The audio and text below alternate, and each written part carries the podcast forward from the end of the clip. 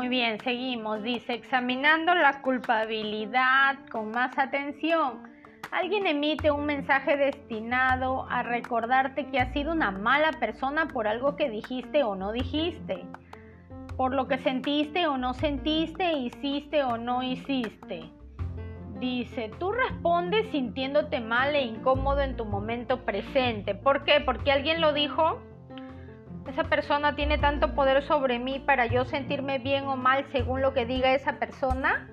¿Y qué pasa con mi elección? ¿Y qué pasa si yo decido por fin tomar el poder y elijo responder sí o responder con mejor actitud o no responder de acuerdo a lo que yo diga? Pero ¿por qué hacerlo por otros? La culpabilidad es de todas las zonas erróneas de comportamiento la más inútil. Sentirme culpable por algo que ya pasó sabiendo que no se va a poder remediar es, definitivamente la parte en la que nos inmoviliza o las, en la que nos hace sentir más inútiles, o sea, no útiles.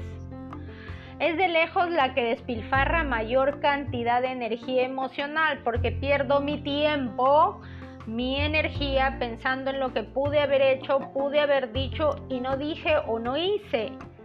Entonces, ¿ya para qué? El pasado eh, me jala con el pensamiento o me impulsa o hay tendencia en mi cerebro a que recuerde cosas del pasado para evaluarlas, porque si yo me voy a, dirigir a algo, a alguna situación o algún momento del pasado que fue de repente vergonzoso, desastroso o me comporté de mal, entonces yo tendría que eh, revisarlo, analizarlo, reflexionar, criticar, comprender y obviamente solucionar luego si es que se pudiera la oportunidad de solucionarse, pues bacán. Pero si no, yo tendría que, darle una resolución inmediata porque también me sirve para reflexionar, me sirve para meditar y darme cuenta lo que sí debo hacer para multiplicar y lo que no debo hacer para no volver a, copiar. Entonces es importante reflexionar con respecto de alguna situación del pasado, pero lo que no es importante es, o lo que no es útil es quedarse a vivir allí. Ocurren muchas personas que se quedaron a vivir allí en el pasado un hombre de 62 años que cada que toma dice su madre, su madre, su madre, su madre, y recuerda a su madre, a su madre, a su madre, y recuerda cuando era chiquito y recuerda de su madre y la madre murió hace más de 30 años y, y se quedó a vivir allí. Es un hombre de 62 años pero con una mentalidad o con una vida de un niño de no sé cuántos años cuando existía la madre. Entonces es de los comportamientos más inútiles porque no nos sirve de nada.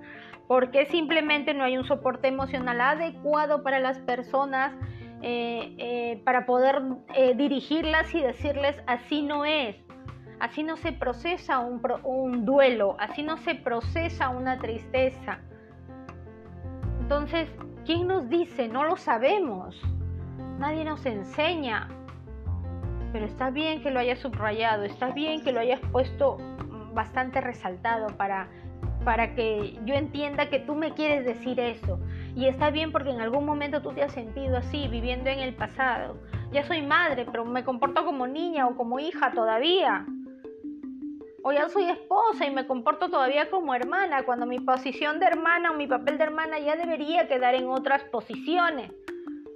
Entonces, démonos cuenta de cómo estamos eh, desperdiciando un cierto número de tiempo y un cierto número o gran masa de energía en su totalidad. No me sirve de nada. Si voy a utilizar el pasado que sea para reflexionar, mejorar, corregir, solucionar, pero no para vivir allí. Eso no es parte del plan de lo que verdaderamente significaría un pasado.